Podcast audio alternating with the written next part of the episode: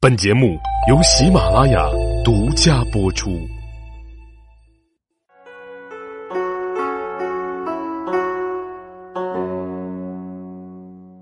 大家好，欢迎大家收听《幼罗说历史》的第三百二十集《后汉书九十三》。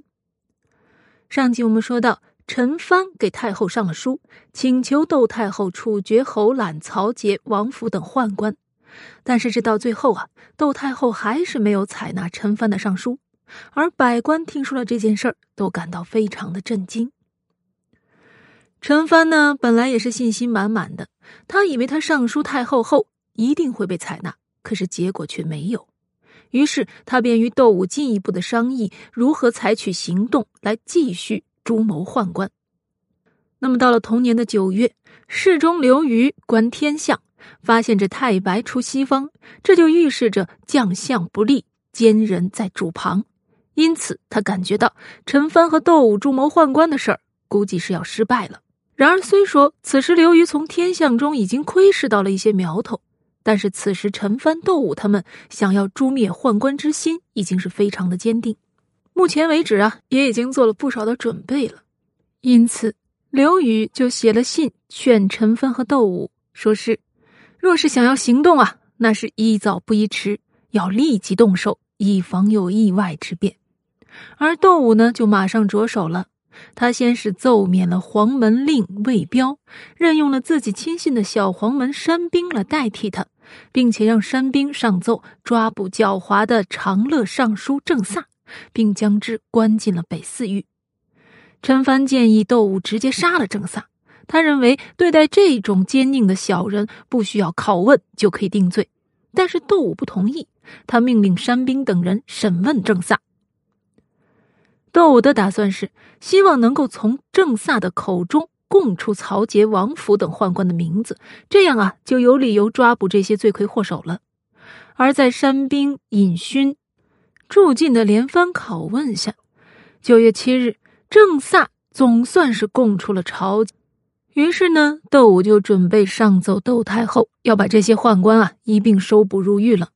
当夜，窦武回到府中，连夜上奏，但是却被宦官朱宇得到了这个消息。偷偷的看了他的奏章，然后骂道：“哼，那些放纵非法的宦官当然是可以杀的，可是我们这些人又有什么罪呢？何以要一起诛灭？”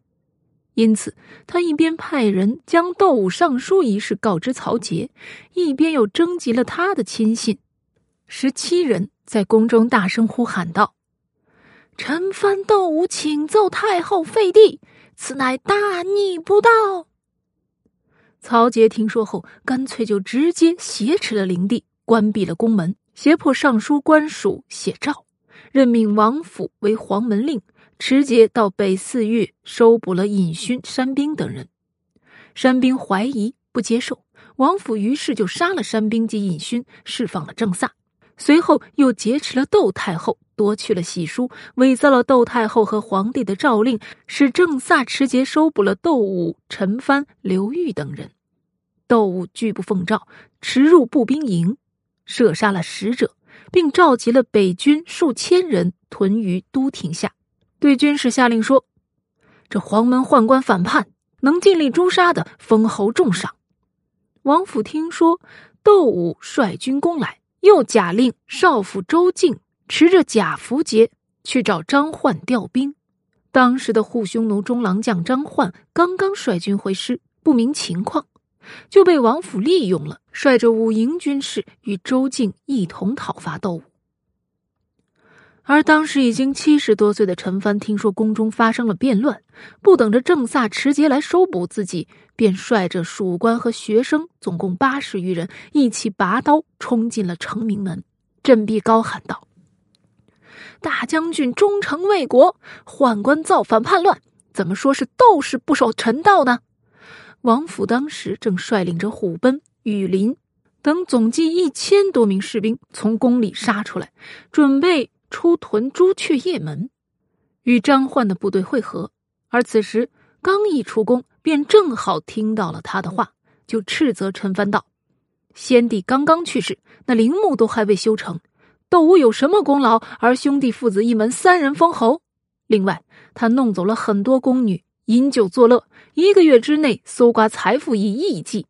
大臣如此，这是臣道吗？你是国家栋梁，却徇私枉法，结成朋党，还到哪里去捉贼子？于是就命令逮捕陈帆。陈帆拔剑，大声呵斥王府。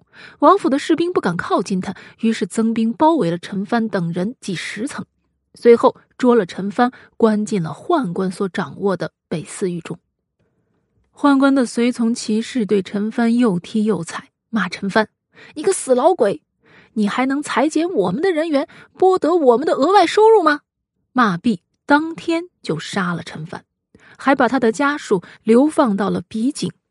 宗族门生、旧属都被免职禁锢，而这另外一边，率领着一千多士兵的王府与张焕会合了，并于次日清晨与窦武之军对阵于阙下。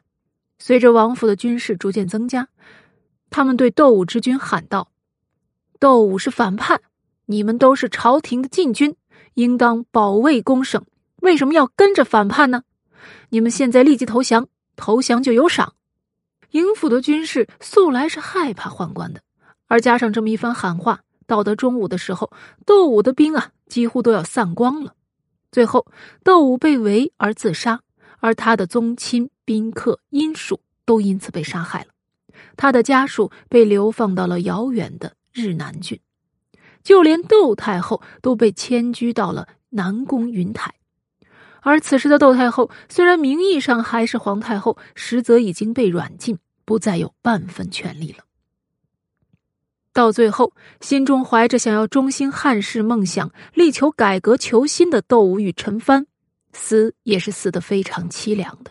没有人敢给他们并殓行丧。曾任窦武府院属的胡腾，悲伤窦武的遭遇，独自为窦武并殓，却因此而被禁锢。陈蕃的朋友，时任治县令的朱振，听说了这个消息，弃官哭祭陈蕃，替陈蕃收了尸体，并把陈蕃的儿子陈毅藏到了甘陵境内。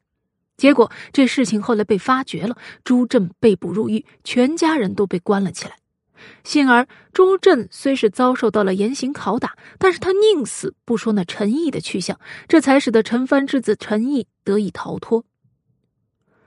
而这场政变在历史上被称为“九月辛亥政变”，最终以宦官的全面取胜而告终。随着窦太后的失势，汉灵帝刘宏就得以亲政了。然而灵帝年幼啊，并没能够真正的掌握势力，因此东汉的朝局再次被宦官左右。虽然之前在桓帝与窦太后时期，宦官势力的权柄依然是很大。但宦官终究还是要看桓帝和窦太后的脸色的，很多事情他们要做都只能是欺上瞒下，并不敢做的太过。可如今在政变的当晚，曹节就敢挟持灵帝，表现得更加肆无忌惮了。而这汉灵帝呢，在历史上也算是个争议颇多的皇帝了。有人认为他是昏庸无能、荒淫无道，而也有人认为灵帝心中啊其实是有韬略的。那么，这个汉灵帝到底是一个怎么样的帝王呢？我们明天接着来讲。好了，幼罗说历史的第三百二十集就到这里，欢迎大家明日继续收听第三百二十一集。